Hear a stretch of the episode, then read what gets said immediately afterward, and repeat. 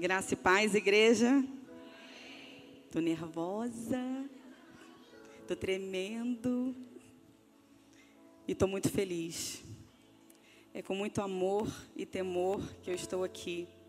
Se eu disser que eu não sonhei com esse dia, eu estou mentindo. Porque para mim é uma honra estar aqui. Não é verdade? Falar do amor de Deus. Eu vim aqui contar um pouquinho da minha história para vocês. Eu acho que Leinha leu o meu esboço. Foi o Espírito Santo. Né? e antes eu quero é, apresentar a família Reencontro, que é a minha família espiritual, que é a minha igreja amada. Vamos levantar, gente? Cadê a família Reencontro? Olha que família linda. Andressa, Josué, Ilka, Maguinho, Yasmin, pastor Andréia, pastor Alcimar, Andréia, meu marido. Esse é um pouquinho da minha igreja Reencontro. Essa igreja que me apoiou e me apoia. Pode sentar, gente. E que eu amo demais da conta, sou. E essa igreja aqui que eu amo demais da conta também. Não sei se todo mundo sabe, mas eu também sou membro fundadora da Igreja Batista Memorial, gente. Lá no templo antigo tem uma caixinha, né, que quando a igreja é fundada, a gente coloca umas cartinhas. Eu acho que eu devia ter uns, não sei, uns oito anos, eu escrevi uma cartinha toda errada, com certeza, um erro de português horrorosos. mas tem uma cartinha minha lá, hein? Se alguém quebrar aquele altar lá para pegar a caixinha, tá lá, meu, tem um bilhetinho meu lá. Uma igreja que nasceu na garagem do, do da família Almeida, né, de tia Maria de Souza, tia José de Souza, tia Zane. Gente, quanta história maravilhosa. Eu amo vocês. Para mim é muito, muito lindo estar aqui hoje. E é isso, florescer. Florescer em tempos de sequidão. Florescer em meio ao deserto. E quando a gente fala em florescer, a gente pensa em quê? A gente pensa em um campo lindo, de flores lindas, maravilhosas, não é verdade? Mas hoje a gente vai falar sobre tempos de adversidade. Mas antes eu queria convidar aqui na frente o meu pastor para orar por mim. Pastor Alcimar Rangel. Bispo Alcimar Rangel. Um homem de Deus, esse homem me apoiou muito, ele, sua família, minha prima. São meus primos, tá, gente? e eu quero muito que ele ore por mim nessa noite. Graça e paz, igreja. Vamos entregar a vida da Gleice nas mãos do Senhor. Pai, está aqui a tua filha, Senhor, com uma grande responsabilidade nessa noite, de trazer a tua palavra com sinais. É maravilhoso, Senhor, a gente lê na Bíblia milagres, mas é mais maravilhoso viver esses milagres. E ela vai poder aqui, Senhor, ter oportunidade de contar a sua história e mostrar para todo mundo que o nosso Deus é o mesmo ontem, é o mesmo hoje e será o mesmo eternamente para a glória do teu nome. Amém. Amém. Eu vou pedir para para soltar a primeira imagem. Eu vou tentar. Gente, eu não sou pregadora, tá? Não sou pastora, não sou pregadora. Fiquei nervosa pra caramba, mas pedi de Deus e eu acredito que esse recado veio primeiro da pra, de Deus para o meu coração e vai derramar sobre vocês. Olha o campo que eu acabei de falar. Não é isso? Quando a gente para para pensar assim, plantação de flores, não é isso que a gente imagina? Ai, um céu lindo, flores de diversos gostos, não é verdade? Lindo. Olha, olha que coisa linda. Eu já até me vejo ali naquele corredor assim, ó, passeando assim, parecendo, sabe? Colocando assim a mãozinha assim em cada flor, parecendo um, um, um filme romântico. Pode passar. Olha eu, gente, que florzinha mais linda. Não é? Vê. Olha o cabelo, a pele. Metida. Meu marido riu de mim quando eu botei essa foto. Você não está muito metida, não, botando essa foto? Mas vocês têm que saber como que eu era antes, não é verdade? Como é que vocês vão saber? Pode passar. Lindas em um céu azul, as flores, né, gente? Nós lindas, um céu azul com algumas nuvens, um lugarzinho verdinho cheio das mais diversas flores. Você pode até se imaginar o que eu acabei de falar, ó, passeando nos corredores, passando a mão nas flores, olhos fechados, sentindo o perfume delas e automaticamente você condiciona a sua mente é, que e limita, né, que o florescer de uma flor só, só, só pode acontecer assim, né? Só, só acontece nesse lugar. Mas hoje eu quero te convidar a vir comigo e a descobrir que é possível florescer no deserto em meio ao tempo seco, em meio ao calor do dia e ao frio da noite. Pode passar. Alguém conhece essa flor? Exatamente. Olha a flor do deserto como ela é. Olha o caule dela. Larguinho, né?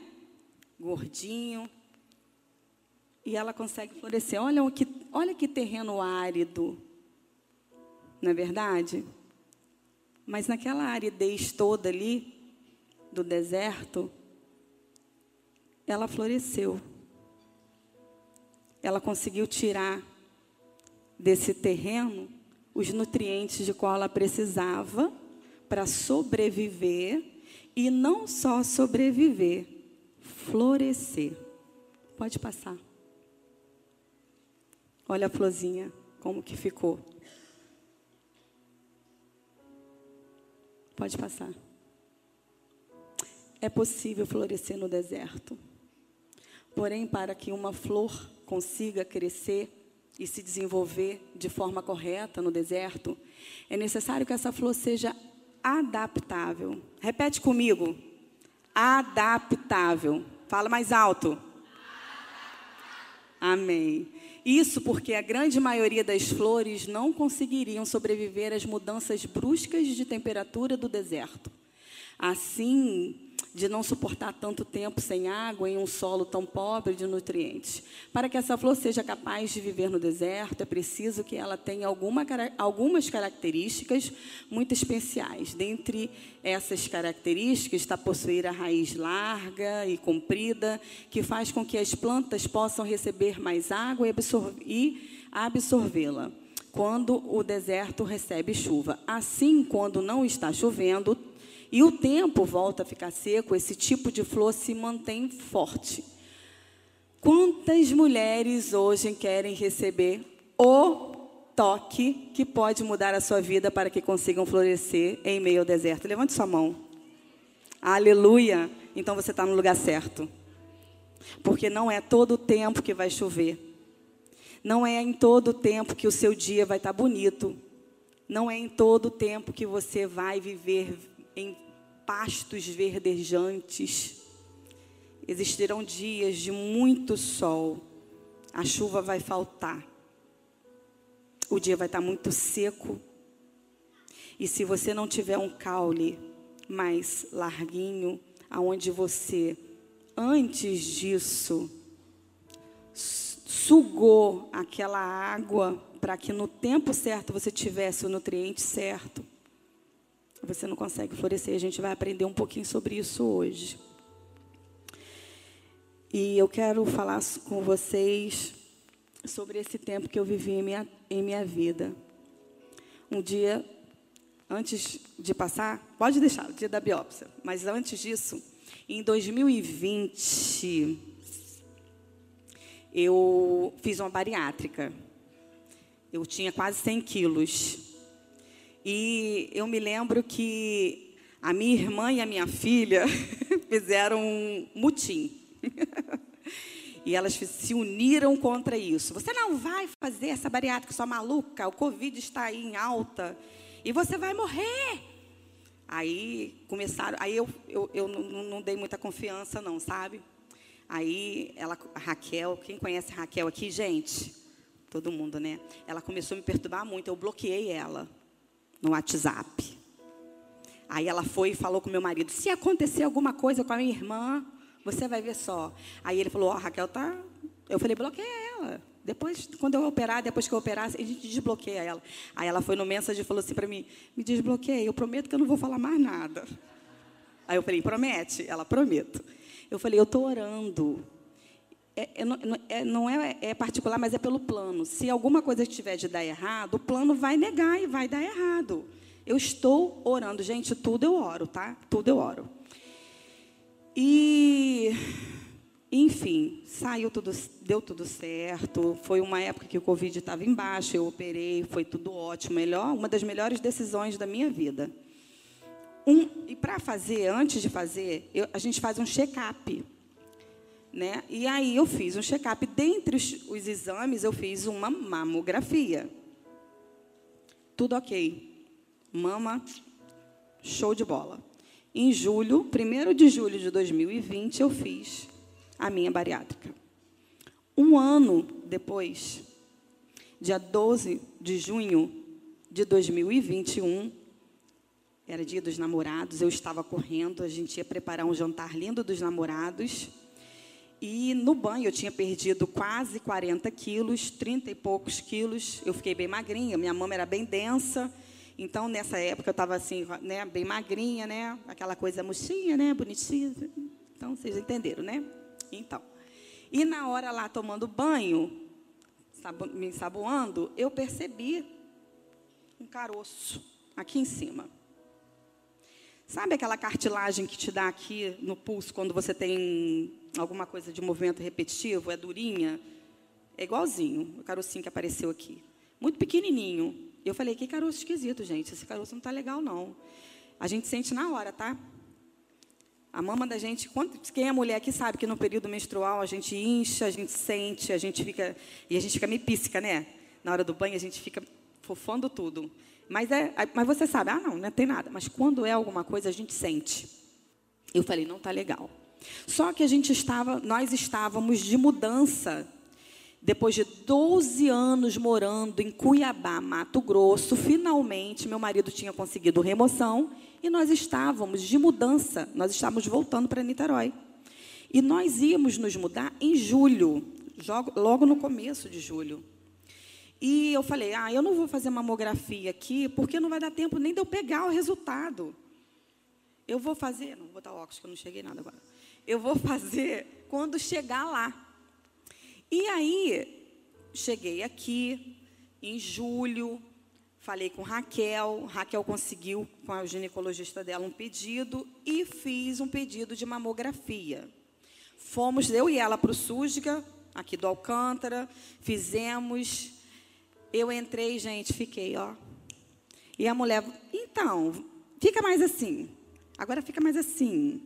Mas vamos de novo, não está legal não. Gente, eu, eu não sei nem quantas vezes que aquela mulher me imprensou naquela máquina ali. Demorou, sabe? Aquilo já foi dando um negocinho assim, sabe? Eu falei, está demorando, né? Então, a Raquel entrou e saiu. Um minuto. Eu falei, o meu demorou tanto. Ela, ah, é assim mesmo. Tá bom, fomos embora. Aí, peguei o resultado, olhei, abri, porque eu sou dessas, eu abro o resultado, eu não, não levo para o médico ver antes, não, eu vou para o Google mas não entendi nada. Não tava, hum, nessa aí eu não entendi nada. Abri, eu falei, hum, vou, ter, né, vou ter que esperar. E aí, de 10 pessoas que eu perguntei, porque eu tinha recém-chegado de Cuiabá, não conhecia mais ninguém aqui, mas 12 anos morando em Cuiabá, você não tem mais referência de médico. Então, eu fui pesquisando, e aí, de 10 pessoas que eu perguntei sobre mastologista, sete me indicaram Rodrigo Souto. Ele, ele é referência em mama levei o meu exame, minha mamografia, para doutor Rodrigo Souto ver. Fui eu e Raquel nessa consulta. Chegando lá, ele olhou e eu falei com ele: E aí, doutor Rodrigo? Ele, vamos fazer uma biópsia? Eu falei: Vamos. O coração já dá aquele nozinho bem aqui assim, que não sobe, não desce, aquele bolo aqui assim, aquele, né? Falei: Vamos mas eu gosto de saber de tudo que acontece, gente. Eu sou calma, tá? Eu não sou nervosa nem desesperada, não. Eu sou calma até demais. E aí eu falei assim, doutor Rodrigo, pela sua experiência, o senhor deve ter mais ou menos uns 20 anos de profissão, ele é quase 30. pela imagem que o senhor está vendo, porque eu sou dessas, eu gosto de saber onde eu estou pisando. Pode falar, que eu sou calma, tá? Não sou desesperada, não. O que, que o senhor acha que é? E ele falou: 50% de chance de ser um câncer de mama. Eu falei: ah, então tá bom. Então vamos fazer uma, uma biópsia, né? E aí, pode passar a imagem. Esse dia foi o dia da biópsia. Uma agulhinha pequenininha. Mentira, gente. Assim. Grossa, que vem aqui assim, e tira uns pedacinhos. Pode passar. E meu neto faz aniversário dia 28 de agosto. E eu não quis pegar o resultado antes da festinha dele. Eu falei, não vou pegar o resultado antes da festinha dele, porque eu sabia que ia dar positivo. Eu falei, vai dar positivo, porque o Senhor falou comigo que o propósito dele é maior do que os meus. E eu segredava algo com o Senhor. E Deus falou, filha, você vai ter que aguentar o que você me pede. Eu preciso trabalhar da minha forma. Você topa? Eu falei, topo. Eu e Deus. Só eu e Deus. E eu falei, eu vou esperar. E aí a gente foi na pizzaria, no dia à noite, acho que foi dia 30. E no outro dia, nós pegamos o resultado. Nós pegamos, não, alguém né? Porque quem é, quem é mãe, gente? Levanta a mão. Alguma mãe tem uma filha desesperada em casa? Ah, tem ali uma. Eu também, ali a minha. Levanta a mão. Ela falou: Não faz isso, mãe. Ela tirou foto. Sabe aquele canhotinho que a gente ganha? Ela tirou foto escondido, porque eu não queria mostrar para ela. Ela tirou foto escondido. O que aconteceu? Ela foi na internet, entrou na internet e pegou o resultado primeiro que todo mundo. Eu estava dormindo, foi numa segunda-feira de manhã. Eu estava dormindo, meu marido acordou para trabalhar e o telefone dele tocou. Era Tainá. Eu não vou pedir para a Wanda imitar como que ela fez, mas ele imita. Ele, ele falava, meu Deus, o que está acontecendo? E ela não conseguia falar, gente. Ela, ela só soluçava, porque quando ela está nervosa, ela chora desse jeito aqui e ela não fala nada, ela só soluça. E depois de muito custo, ela falou: Eu peguei o resultado da biópsia da mamãe e é câncer. E aí eu acordei, quando eu acordei, fui fazer café, eu falei: Bom dia, amor. E ele ficou assim, olhando para mim. Eu falei: O que está acontecendo? Ele, calma. Eu falei: falei Calma. ele, então, Tainá me ligou. Eu falei, tá, o que aconteceu com ela? Ele, não, tá tudo bem. Ela pegou o resultado do exame. Eu falei, ah, é isso. É, deu câncer, eu sei, deu câncer, né? Ele deu câncer. Eu falei, tá bom, então vamos lá. A gente respira, Deus já tinha falado para mim, deu um carcinoma muito agressivo. É, eu, eu até coloquei a foto do exame, mas depois eu achei desnecessário. Vou falar rapidinho, porque é muita informação, tá, gente? Eu tenho medo de passar muita hora. e ele triplo negativo significa que ele não se alimenta do seu hormônio feminino, ele não se alimenta de proteína e não tem é difícil você neutralizar as células, a, a reprodução dessas células cancerígenas e olha que coisa, é, eles, as células cancerígenas se multiplicavam 70% mais, com mais velocidade do que os outros tipos de cânceres. Era muito agressivo. Só que Deus, em sua infinita sabedoria e misericórdia, me fez fazer uma bariátrica. Eu emagreci. Quando ele apontou, eu acredito, gente, que com uma semana eu já descobri o meu carocinho. Foi muito rápido. E eu descobri muito rápido. Então, ele era muito agressivo, mas Deus me mostrou muito rápido. Deus tinha propósitos com tudo, desde o começo. Pode passar. Esse foi o dia que a gente foi na consulta, que o doutor Rodrigo foi falar para a gente. Pode passar. Triste sim, derrotada não. Porque quando você recebe uma, uma, uma, um diagnóstico de câncer, você está com câncer. Antigamente, eu sou, eu sou dos anos já 80, né? Pouquinho antes. Na minha época, era um, uma sentença de morte. quando você recebia uma, uma, um diagnóstico de câncer. E por mais fé que você tenha, você se abala um pouco, sim. Você fica, meu Deus, e agora? Como que vai ser? Porque você não duvida do poder de Deus, porque Deus faz. Para Ele basta uma palavra. Se Deus está pronto, está curada. Mas você não sabe qual é o propósito de Deus, nem como que Ele vai fazer. Você não sabe que caminho você vai percorrer, como vai ser esse caminho. O que, que vai acontecer durante esse caminho? É pisar no escuro, é confiar, é dar um passo de fé. É isso que te move assim a botar em prática tudo aquilo que a gente fala aqui sempre. Viver o que se prega, ter fé independente se Deus vai te curar ou não. É sobre isso que eu quero falar aqui. Porque é maior do que a minha cura física, é aquilo que eu tenho com Deus, é o meu relacionamento com Deus porque nós não somos cidadãos dessa terra, nós somos peregrinos aqui. Aqui estamos de passagem, todas nós temos que ter isso em mente. Então, independente do que Deus vai fazer, eu já sou vencedora. Amém? Pode passar. Chorando. Eu chorei muito. Pode passar. Esse dia eu sou uma pessoa criada na igreja batista. Acredito nos dons espirituais, sim, acredito em todos eles. Mas eu tenho as minhas. Entenderam, né? Assim. Preciso da confirmação do Senhor. É isso que eu quero dizer. e aí, nesse dia, eu já tinha o resultado da biópsia. Eu sabia que era câncer. Eu estava quietinha. Só sabia eu, minha família, né? meus familiares, minha igreja. E nesse dia, eu não sei por que motivo, eu não fui na minha igreja. Eu fui numa igreja lá em Cambuinhas, Igreja de Deus, do pastor Roberto Brum. E eu já ia, de vez em quando eu ia, conheço algumas pessoas da igreja, mas não tinha amizade assim de parar para conversar com ninguém. Era boa noite, olá, boa noite, e sentava. Nesse dia o culto foi tremendo, foi lindo, é sempre muito lindo, né, e tudo, mas sabe, nesse dia parece que você está num pedacinho do céu e quando a gente está passando por algum deserto, parece que você se aproxima mais de Deus. É ou não é, gente? Não é verdade? Quando você está passando por um problema, você fica mais com o coração mais contrito. A pessoa fala, bom dia, você, glória a Deus, bom dia.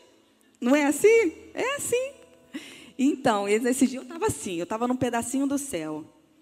E aí o culto rolou, né? Acabou e quando acabou, a pastora Neuza, ela dava a benção, dá até hoje a benção apostólica.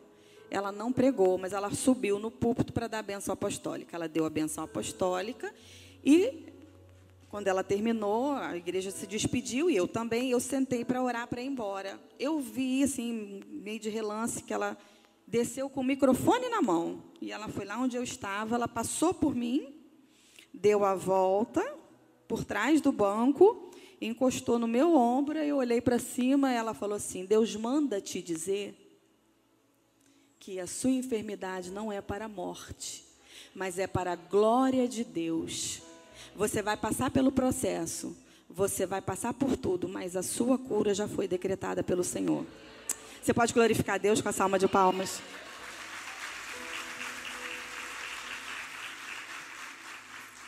Eu chorei tanto, gente. Eu chorei tanto. Porque eu não falei para ninguém. Ninguém sabia do que eu estava passando naquela igreja. Deus sabia que ninguém podia saber, porque se alguém soubesse, eu ia duvidar. Eu, eu ia falar, Senhor, essa pessoa está me entregando isso porque ela me ama porque ela me conhece. Deus sabia, Deus, Deus tinha tanta preocupação comigo, que Ele me levou em uma igreja onde ninguém sabia do meu problema, para que eu entendesse que Ele sabia, e Ele estava à frente de todas as coisas. E nesse dia eu voltei para casa desse jeito aí que vocês estão vendo. Eu, meu marido, meu filho, com esse sorriso e falando: Senhor, então vamos lá, vem comigo. Amém? Você já convidou Deus para ir com você? Que luta você está passando? Que luta você está enfrentando? Que deserto você está passando? Por onde você está caminhando? Você convidou Deus para ir com você? Sem Ele você não vai a lugar nenhum. Independente dele te dar o que você está pedindo, você precisa caminhar com o Senhor. E não é uma troca, Senhor, eu caminho com o Senhor se o Senhor me der o que eu quero. Não, eu caminho com o Senhor porque tu és o meu Deus. Eu caminho por, com o Senhor porque tu és o Alfa e o, e o Ômega. Eu caminho com o Senhor porque o Senhor é o autor e consumador da minha fé, e sem o Senhor eu não chego a lugar algum. E nós vamos chegar aonde, gente? Para onde eu e você estamos indo? Para o céu. Amém. Pode passar. Olha aí, minha florzinha. Quem conhece minha florzinha aqui?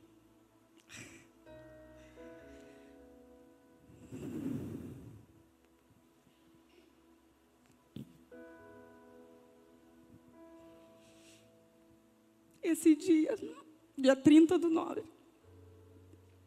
Ela foi me buscar, ela veio aqui, nós estávamos aqui, ela voltou comigo.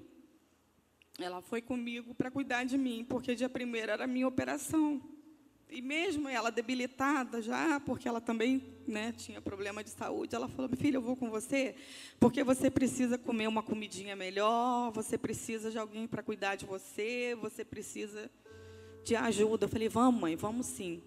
E eu quis trazer essa foto mesmo desfocada. A gente estava dentro do carro em movimento, então não tinha uma foto que estava melhor do que essa, não. E ela foi, gente, ela cuidou de mim, tá? Direitinho. Pode passar.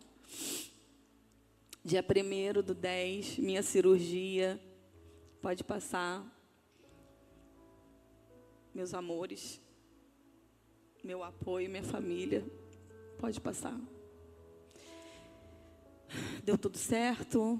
Quando estava quando tava sendo preparado, eu chamei o doutor Rodrigo e falei, doutor Rodrigo, o senhor disse que o senhor não vai tirar minha mama toda, mas, ó, se o senhor achar de que, que, que vai ser necessário, o senhor tem aqui, ó, tá todo mundo aqui de prova, tá? O senhor pode tirar tudo, não tem problema não. Depois a gente vê o que, que faz. Pode arrancar tudo se o senhor achar necessário. Ele não precisa, minha filha, só o quadrante superior do seio direito quadrante superior do seio direito. Seis linfodonos. É? Linfodonos? Hum? Isso. Nunca sei falar, gente. Tirou, tiraram seis para investigar e um estava contaminado com células cancerígenas. Por isso, eu precisei fazer quimioterapia, porque essa célula passou. Para onde é que ela foi? A gente não sabia. Pode passar. Esse aqui foi aqui, né? E na axila. Isso aí foi uma semana. Pode passar. Olha como que ficou, gente. Isso aí foram duas semanas depois. Inchou de um jeito que não desinchava, era incômodo, eu fechava o braço, doía. Inchou muito, muito, muito. Mas depois desinchou. O médico falou que em algumas pacientes isso é comum, mas depois vai desinchando. Pode passar. Minha primeira quimioterapia, dia 23 do 11, dias antes de eu completar 45 anos. Pode passar. Essa daí, minha segunda quimioterapia, dia 7 do 12. Do dia 23 ao dia 7, o meu cabelo caiu absurdamente. O médico passou um, um tratamento onde consistia em que eu fizesse quatro quimioterapias vermelhas e quatro quimioterapias brancas, de 15 em 15 dias. As vermelhas eram muito mais fortes do que a branca. Aqui era a segunda vermelha. E o meu cabelo caía assim, que eu, o peso do, da água do chuveiro, quando eu abria o chuveiro, que a água caía na caía aquele chumaço assim, escorria assim, e entupia o ralo. Era muito cabelo. Só que aí meu filho ia se formar no final do ano e eu estava aguentando até a formatura dele. Ninguém podia nem mexer no meu cabelo. Eu me lembro que minha sogra foi com a gente, na, foi fazer um carinho na minha cabeça. Eu falei, não, vai cair tudo. Não, não, não, não faz carinho, não. E ela levou um susto, tadinha. Ela puxou a mão assim, porque eu, eu assim, era o limite. E no, no outro dia, é, pode passar. dia 12 do 12, eu falei, olha, fiz um vídeo para Raquel e para Tainá, porque ambas falavam, não, não raspa, só corta, faz um chanelzinho, depois você faz ele desfiadinho, tipo de, lembra de Fátima Bernard, Samantha Lemberg, quando era desfiadinho, pequenininho? Ela faz assim, eu falei, não, pelo amor de Deus, eu não aguento mais. Eu sou cabeleireira, gente, mas eu não aguentava ver aquele cabelo caindo daquele jeito. Eu não tenho nojo de cabelo, mas é uma aflição, é uma coisa que não se pode explicar, você vê o seu cabelo caindo assim, você passar a mão mão assim, caindo. Eu não sei explicar, é muito cabelo. Muito cabelo. E agora eu quero convidar o meu pastor e a Andressa Rangel para estarem canta, tocando esse louvor. Porque esse louvor, ele, ele fez parte desse dia. Eu vou soltar um vídeo para vocês. E esse louvor fez parte desse dia. E, e é isso. Eu quero que você faça desse louvor uma oração, assim como eu fiz. Aquieta minha alma, faz meu coração ouvir a tua voz, porque às vezes os problemas e as dificuldades elas tampam as nossas, elas, elas, elas tampam a nossa visão e tampam os nossos ouvidos de uma forma que você não consegue mais ouvir a voz de Deus.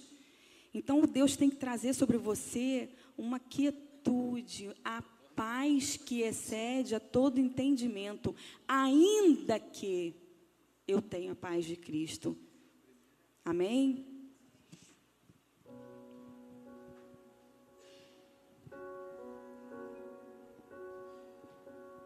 Paz do Senhor, igreja.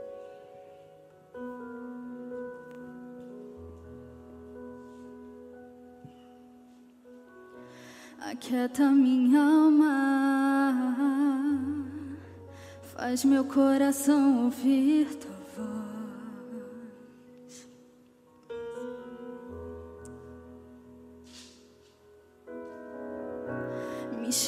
pra perto. Só assim eu não me sinto só. Faça desse louvor sua oração nessa noite. Aquieta minha alma, faz meu coração ouvir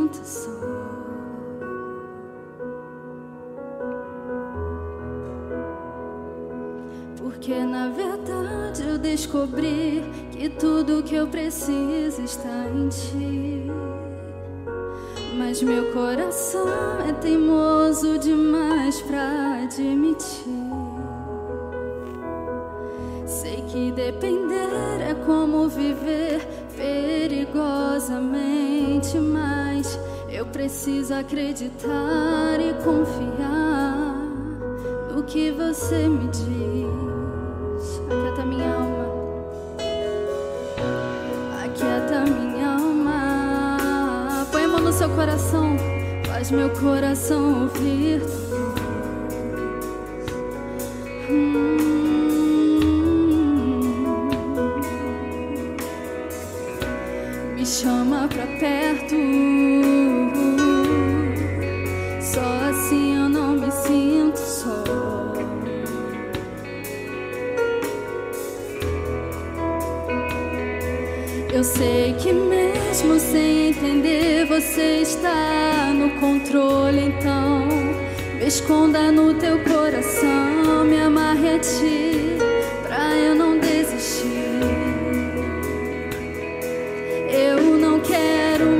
Fugir da tua vontade pra mim eu sei que vai ser difícil, mas você estará sempre comigo.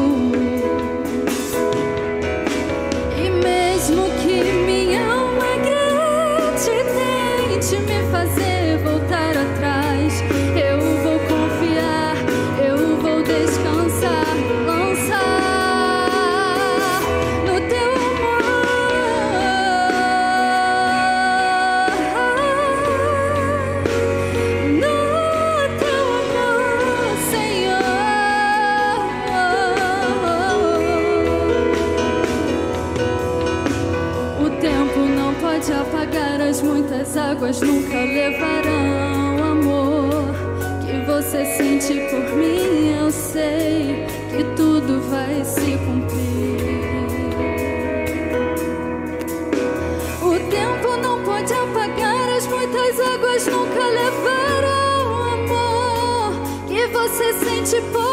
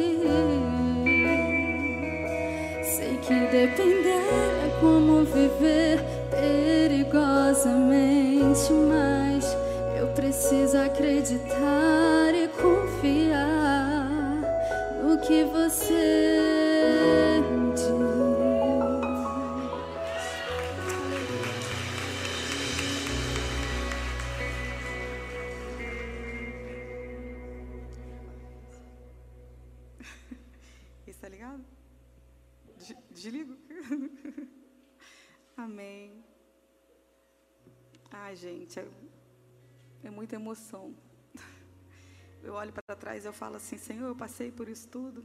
É verdade? Aconteceu? Eu lembro que eu fiquei tão feliz quando eu raspei meu cabelo. Eu fiquei tão aliviada. Eu me lembro que um dia eu gritei no chuveiro, eu falei, Vander! vem aqui. E ele chegou lá e tinha tanto cabelo, tanto, tanto cabelo. Eu falei, eu preciso raspar minha cabeça, por favor. Ele falou, vamos raspar hoje então. Eu chamei Raquel. Chamei Raquel não, gente. Eu falei com ela, vou raspar o cabelo hoje, tá? Você fica aí. Não vem pra cá não, porque Raquel é muito chorona, gente. Raquel é muito desesperada. Aí ela falou, eu falei, você vai ficar aí? Gente, aquela ali é Reni? linda.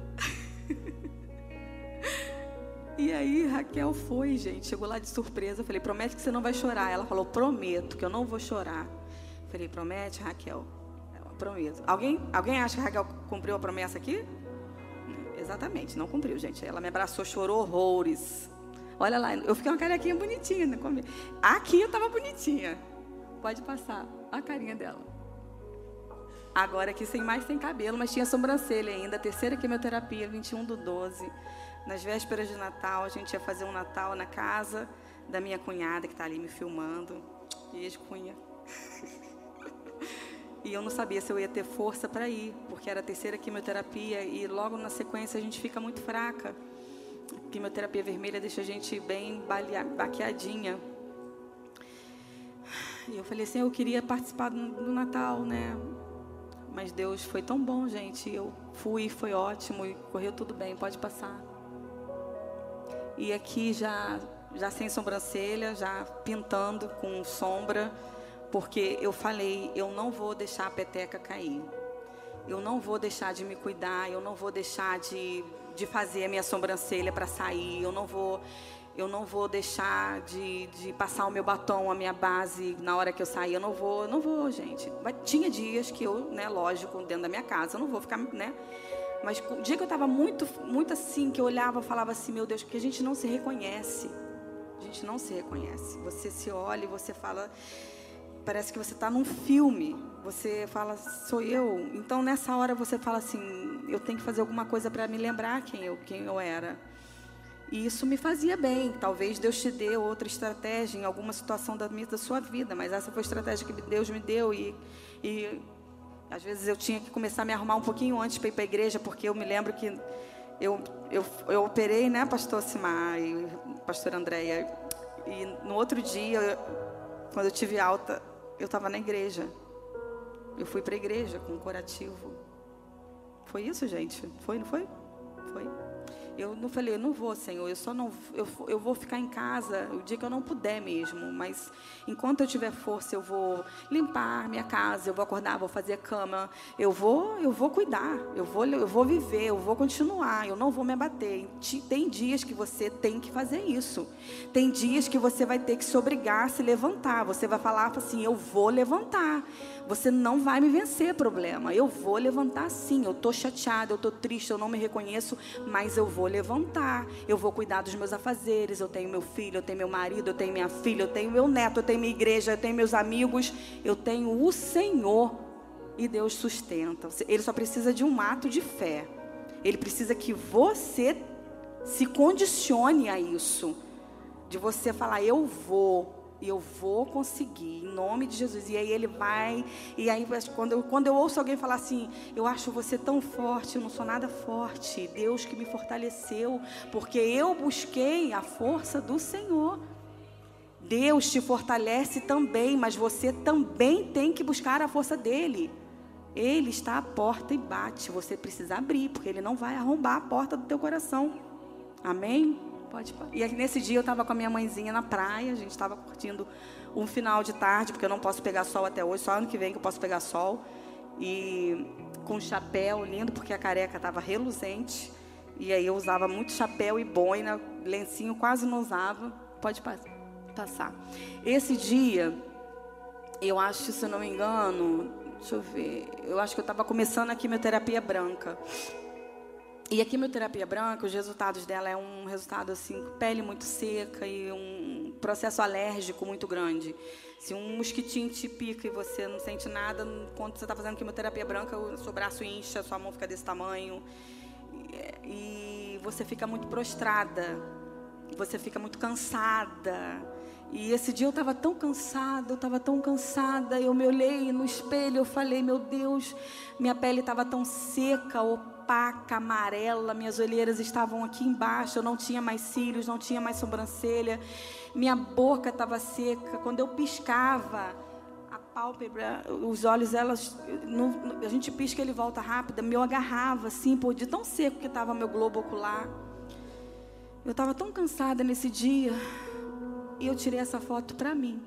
Eu não mandei para ninguém. Eu falei, eu vou registrar porque esse dia vai passar mas eu quero lembrar que Ele existiu e Deus me fez vencer no dia da adversidade. Por isso que eu tirei essa foto. Eu não sabia, mas Deus sabia que essa foto ia estar aqui e ela vai estar em outros lugares, alcançando vidas. Porque Deus me deu uma estratégia durante esse período de câncer. Eu comecei a fazer vídeos e coloquei no meu Instagram para edificar vidas, irmãs. Quantas pessoas me procuraram no privado para dizer que Deus estava trabalhando em alguma área de suas vidas, para dizer que estavam passando pelo mesmo problema, câncer, para dizer que estavam tendo crise de ansiedade, para dizer que estavam em depressão. Irmãs, quantas pessoas estão sedentas de Deus? O que você está fazendo com o deserto que você está passando? Você está em cima de uma cama chorando e se lamentando? Ou você está usando isso em favor do Evangelho de Cristo Jesus? O que que você está fazendo com o seu deserto? Pode passar. Aqui com a minha florzinha.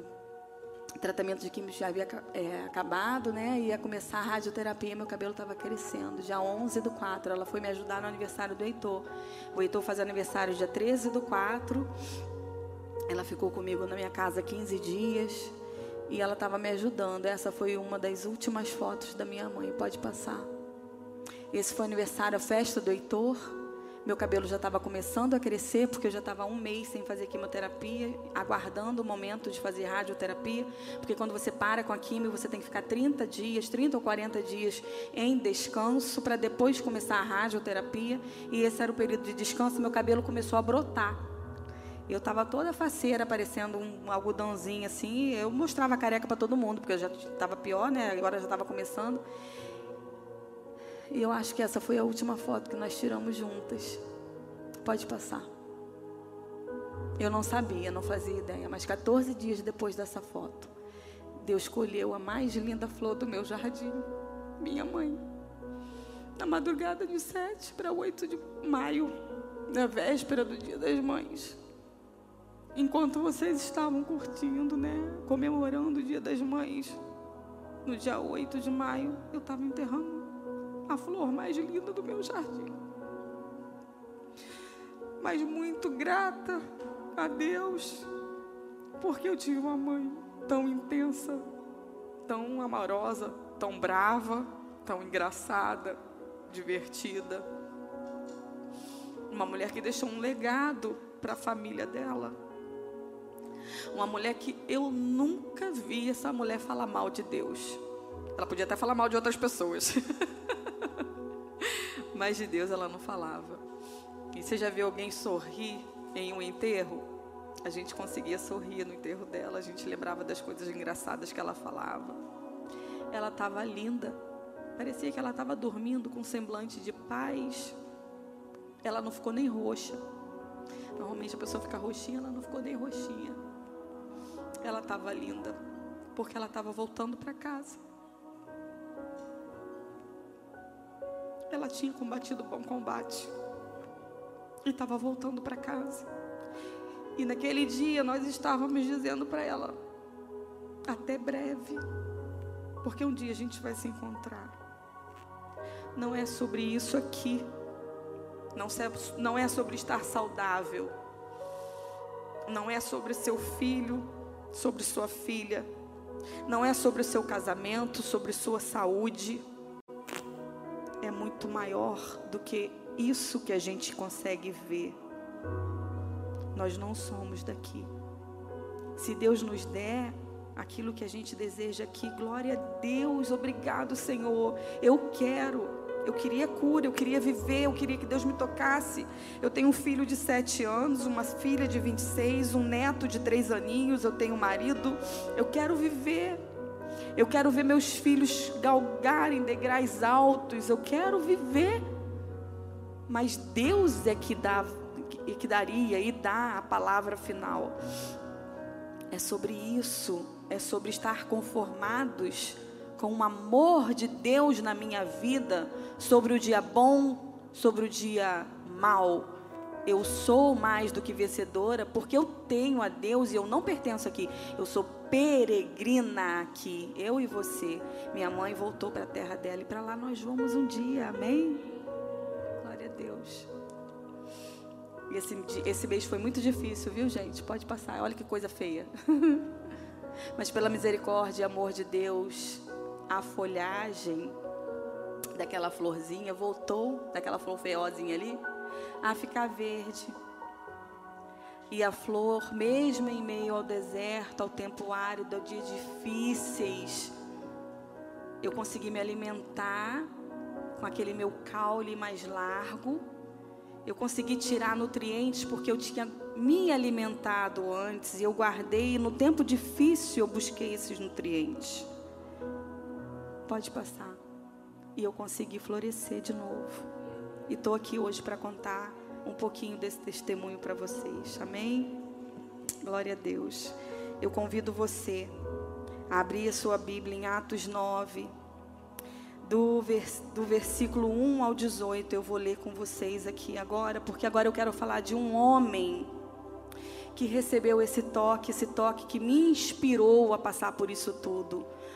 O toque de Deus, o toque de Jesus. Eu quero falar sobre a vida do apóstolo Paulo, que antes perseguia os cristãos, que era um homem improvável. Talvez você se considere alguém improvável, talvez você olhe para a sua situação hoje e diga: Eu sou uma pessoa improvável.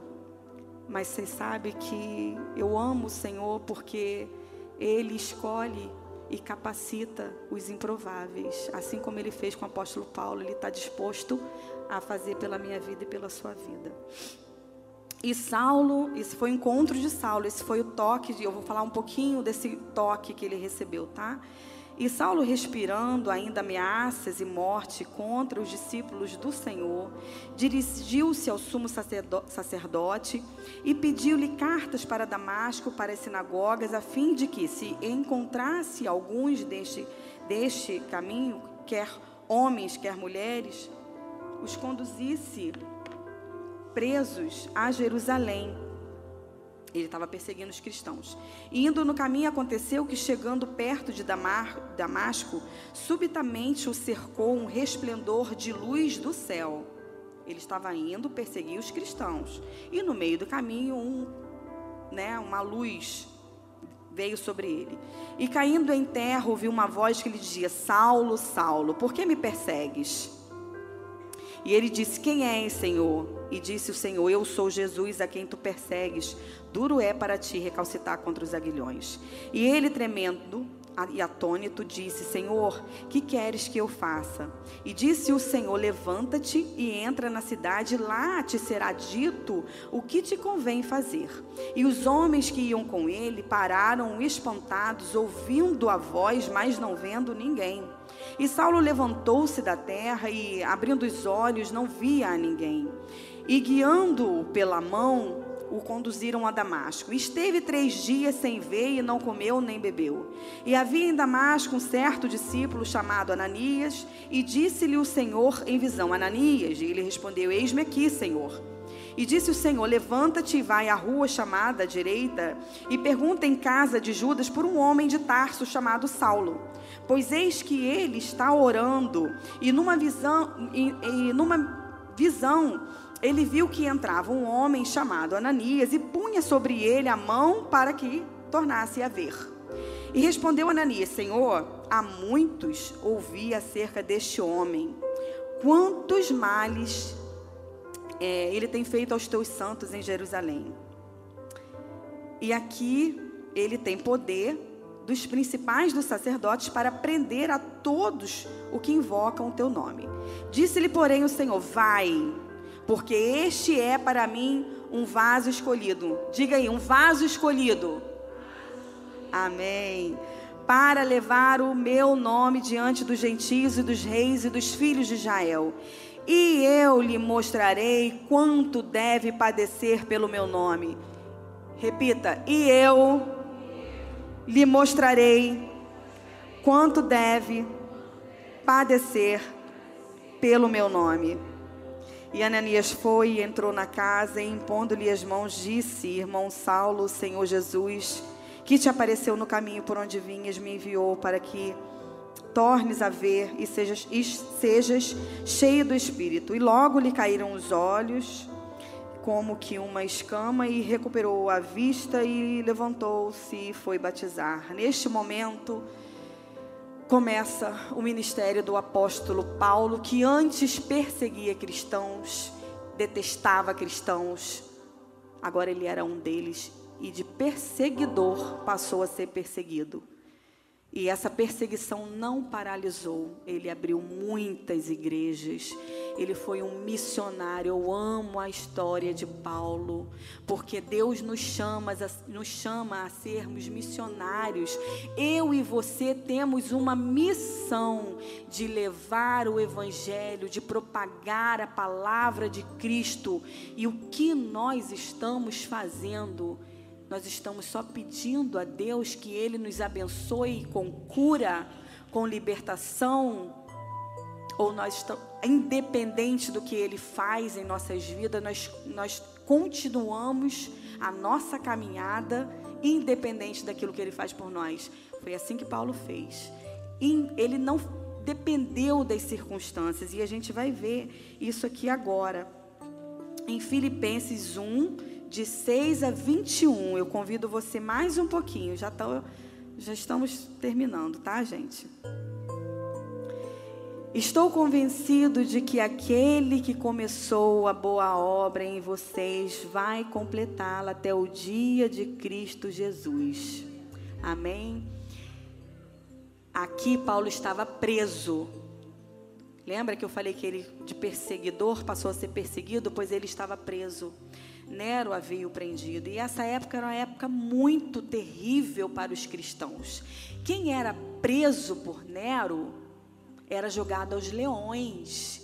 Crianças, mulheres, adultos aguardavam nas prisões para serem alimentos e servirem de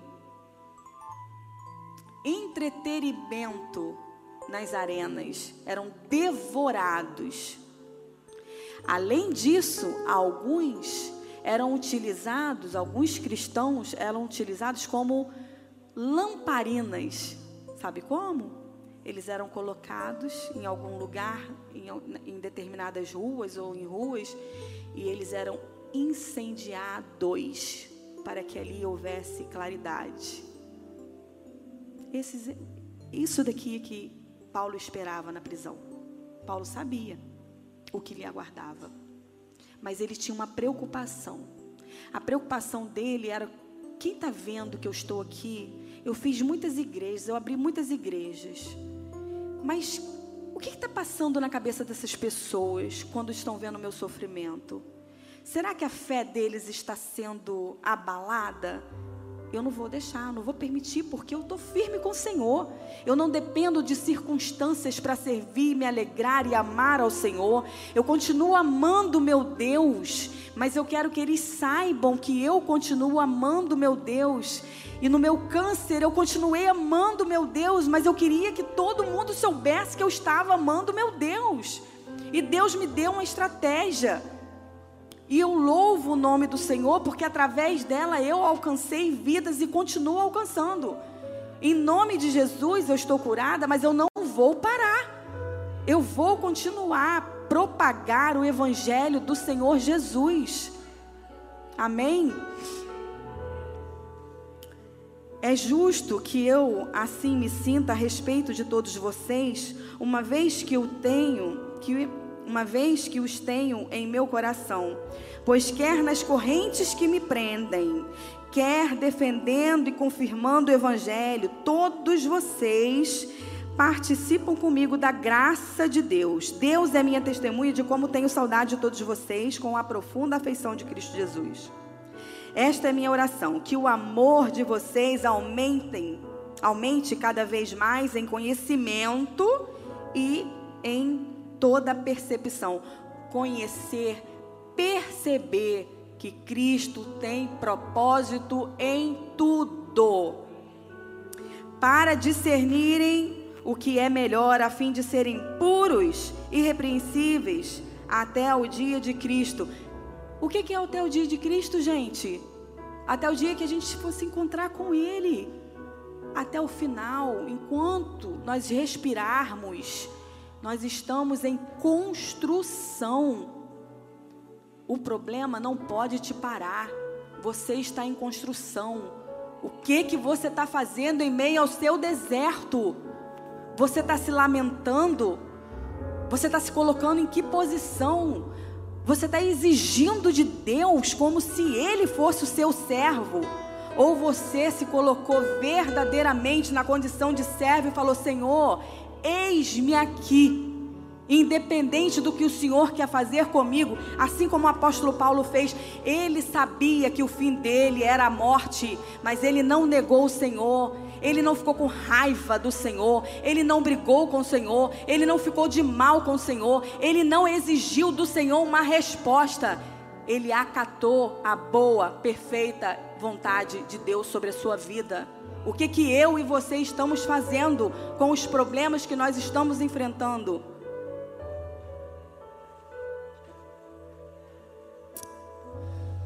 Versículo 11: Cheios do fruto da justiça, fruto que vem por meio de Jesus Cristo para a glória e louvor de Deus. Quero que saibam, irmãos, que aquilo que me aconteceu tem antes servido para o progresso do Evangelho. A sua luta é o seu maior ministério. Amém? Então diga comigo: a minha luta é o meu maior ministério. Diga mais alto: a minha luta é o meu maior ministério. Você pode glorificar a Deus por isso? Você pode dizer: Senhor, me usa na minha luta, me sustenta, me levanta. Não deixa que o meu problema me paralise, porque a minha luta é o meu maior ministério. Amém? Como resultado, tornou-se evidente a toda a guarda do palácio e a todos os demais que estou na prisão por causa de Cristo. E a maioria dos irmãos motivados no Senhor pela minha prisão estão anunciando a palavra com maior determinação e destemor. É verdade que alguns pregam a Cristo por inveja, rivalidade, mas outros fazem por boa vontade. Estes o fazem por amor, sabendo que aqui me encontro para a defesa do Evangelho.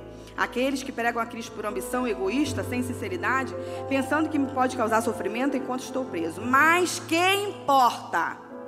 O importante é que, de qualquer forma, seja por motivo falsos ou verdadeiro, Cristo está sendo pre, pro, pre, Cristo está sendo pregado, e por isso me alegro, de fato continuarei a alegrar-me, pois sei que o que me aconteceu resultará em minha libertação Paulo sabia que ele ia morrer. Por que, que ele declarou que ele seria liberto? Porque ele sabia que ele não pertencia a esse mundo. Porque ele sabia que ele era um peregrino. Porque ele sabia que ele herdaria o reino dos céus. E de uma vez por todas ele seria liberto. Você tem consciência disso? De que não importa a luta que você está vivendo, você é filha do Deus Altíssimo. Ele te ama. Ele tem o seu nome gravado nas mãos. Ele te conhece desde o ventre da tua mãe. Ele tem um plano para você. O teu problema não pode te parar, porque você não é deste mundo. Você é cidadão dos céus. Então você quer a cura? Eu quero a cura, Senhor. Me cure, eu quero sim. Você quer a libertação do seu filho? Você quer? Declare que ele será liberto. Ore por isso, jejue por isso. Você quer a restauração do seu casamento? Declare, Senhor, eu quero a restauração do meu casamento. O que é o teu problema? Coloque o teu problema diante do Senhor, independente da resposta que Deus vai te dar. Amém?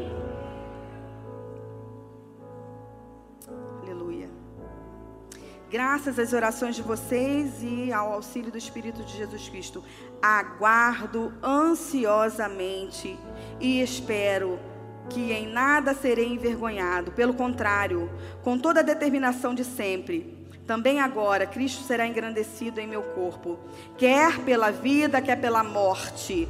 Pois para mim o viver é Cristo e o morrer é lucro. Não barganhe com o Senhor não barganhe com Deus. Nós viemos buscar o toque, o toque que pode mudar as nossas vidas. Às vezes Deus permite certas lutas porque Ele quer nos tocar.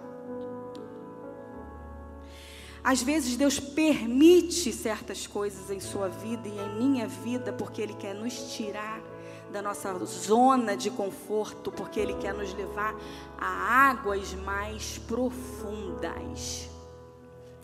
Deus não quer você vivendo esse evangelho medíocre. Que você, ah, eu nasci no evangelho, eu sou, eu sou salvo, eu reconheço o Senhor Jesus como meu Senhor e Salvador. Deus não quer só isso para você. Ele quer muito mais. Você está disposto? Você está? Você, vocês estão dispostas a receber isso do Senhor?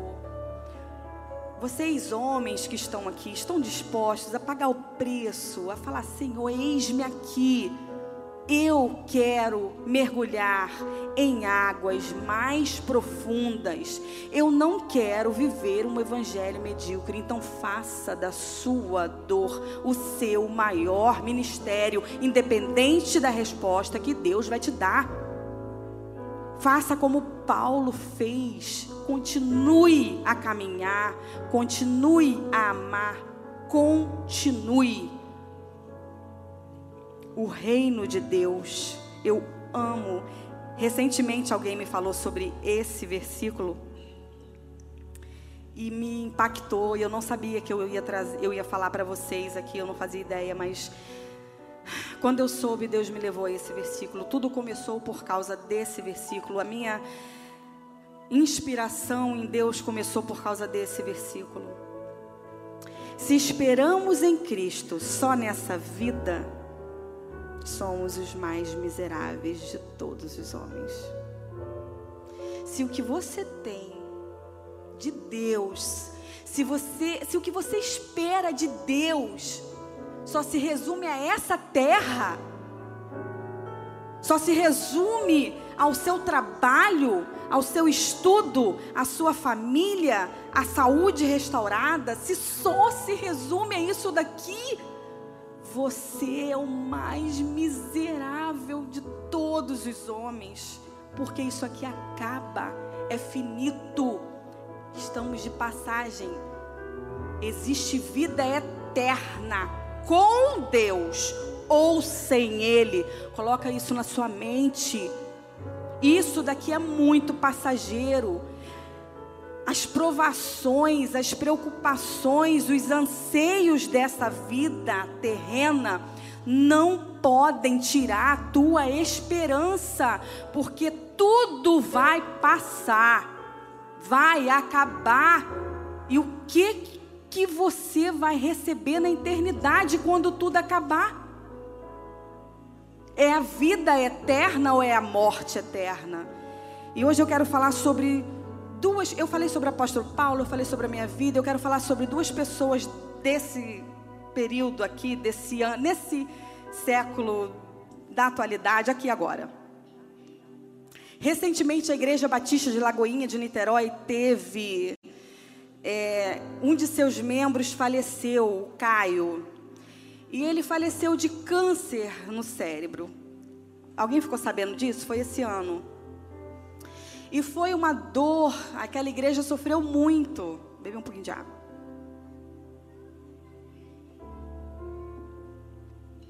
E aquela igreja sofreu muito, porque, segundo eu, o que eu li, ele era um menino muito atuante, com muita fé, um garoto de Deus, um menino assim, né, abençoadíssimo.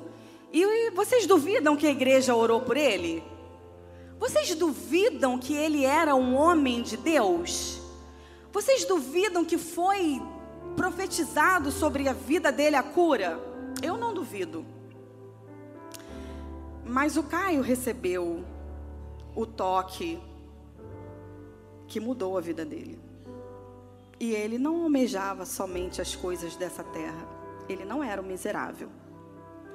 E eu conheço também a história, eu tive o privilégio de conhecer a história de outro homem, o Magno. E esse homem, ele, aos quatro anos de idade, ele começou com uma dor de cabeça muito intensa, muito intensa, muito intensa. com muita febre, se não me engano, e, e ele precisava ser levado à emergência sempre. E foi dito à mãe desse menino que ele não passaria dos 11 anos de idade, não, não viveria muito, porque ele provavelmente daria um derrame. Aquela doença ia tirar a vida dele. E de vez em quando ele passava mal e era socorrido por um vizinho. E era aquele desespero, né? Porque era uma criança de quatro aninhos, gente. E aos 11 anos de idade, esse menino teve uma crise muito forte, muito forte. O seu vizinho, um militar, colocou ele dentro do carro com a sua mãe e levou esse menino para a emergência do hospital. E chegando lá, ele chegou desacordado e os médicos vieram socorrer né, essa mãe, desesperada com essa criança. E quando o socorro chegou, era tarde. Ele havia morrido, o médico havia testado a morte dele. E essa mãe era recém-convertida. Ela tinha se convertido há pouco tempo e ela falou com o médico assim: Eu posso orar pelo meu filho? E o médico falou: é uma perda de tempo. Ele já morreu. A senhora vai se desgastar. Vai ser tão triste para a senhora. Ela falou: Eu posso orar pelo meu filho? E esse médico, com pena dessa mãe recém-convertida, esse médico permitiu que ela orasse pelo seu filho. E ela pegou esse, essa criança de 11 anos, morta, olhou para o céu e falou: Senhor, eu saí do espiritismo para te servir, não foi para enterrar o meu filho. Se o Senhor é o meu Deus, o Deus que eu sirvo, o Senhor vai ressuscitar o meu filho. O Senhor vai trazer vida de novo ao meu filho. O Senhor vai trazer o meu filho à vida. E a equipe, tinham pessoas ali, o médico observando, a equipe observando, e ela orava fervorosamente, ela cria no poder de Deus quando de repente essa criança tornou a vida ali na frente de toda aquela equipe médica. E aquele médico, ele era desviado do evangelho de Cristo Jesus. naquele momento, ele voltou para os caminhos do Senhor. Aquela mãe, ela falou, você, ele falou com aquela mãe, eu estava desviado, eu precisava ver, porque eu não acreditava mais em Deus. Eu não acreditava mais em Deus e eu precisava ver isso aqui para eu voltar para o Evangelho. E aquela mulher orou com aquele médico. Você se reconcilia com o Senhor? Você acredita? Você acredita? O Caio recebeu o toque de Deus e está nos céus. E o Magno recebeu o toque de Deus e está ali. Levanta, Maguinho, para a glória de Deus. Deus é bom. Esse é o Maguinho. Esse é o menino que foi ressuscitado pelo Senhor para a honra, glória e louvor do nome do Senhor. Deus continua fazendo milagres. Deus continua fazendo milagres. Você pode dizer então diga comigo: Deus continua fazendo milagres. Glória a Deus. Independente da resposta que Deus vai te dar, continue a caminhar. Continue, porque nós não pertencemos a essa terra, nós somos cidadãos dos céus.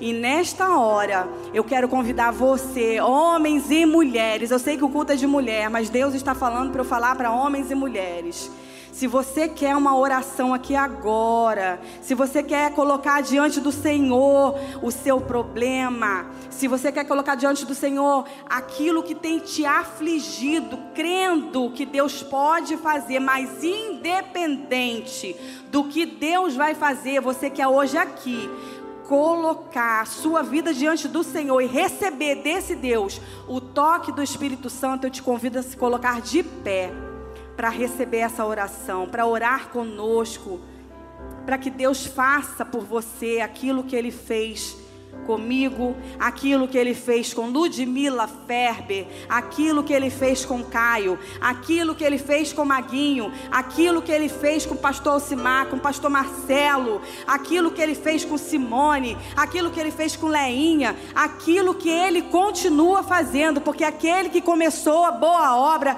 é fiel para terminar. Aleluia. Eu convido o pastor Alcimar para orar conosco aqui agora, para interceder por você. Levante a sua mão aos céus. Coloque diante do Senhor o seu problema. Coloque diante do Senhor aquilo que tem te afligido. Peça para Deus te tocar. Fala, Senhor, fala comigo. Me ajude. Eu quero receber o toque que pode mudar a minha vida. Ó Deus, a tua igreja está aqui reunida nesta noite, Senhor. A maior autoridade espiritual da face da terra é a tua igreja. E nós, como igreja, agora clamamos, Senhor, pela vida dessas pessoas que precisam agora da tua mão, Pai. Que precisam neste momento da ação do teu espírito Ó Deus, em todas as áreas de suas vidas, que o Senhor venha tocar. Senhor, na área da saúde, Pai. Senhor, quantas pessoas estão com diagnósticos, Senhor, que trazem medo, que trazem receio. Senhor, a aflição tomou conta da mente e do coração. Toca agora, Pai, na enfermidade dessas pessoas, trazendo cura. Ó Deus, e as pessoas que estão com problemas, Senhor, nos relacionamentos familiares. Senhor, quantos lares, Senhor, que estão destruídos, quantos lares que estão, Senhor, se separando, Pai, em nome de Jesus, toca agora nesses lares, Pai, em nome do Senhor Jesus. E quantos, Senhor, estão aqui nesta noite precisando de uma restauração espiritual na sua vida. Ó oh Deus, o ânimo de estar na igreja, o ânimo da comunhão está se apagando mas agora, como a tua igreja clama a ti nesta noite, que essas pessoas sejam tocadas pelo teu espírito e que a chama volte, Senhor, a queimar, a arder dentro delas, Pai, em nome do Senhor Jesus. Nós entregamos cada vida aqui, cada pessoa com a sua particularidade, cada pessoa com a sua necessidade. Nós entregamos diante do Senhor, porque o Senhor tem poder para fazer infinitamente mais de tudo aquilo que nós pedimos ou pensamos, pelo poder que em nós opera. Então, Senhor, toca no teu povo nesta noite, em cada necessidade. Nós já queremos te agradecer em nome de Jesus. Amém, igreja?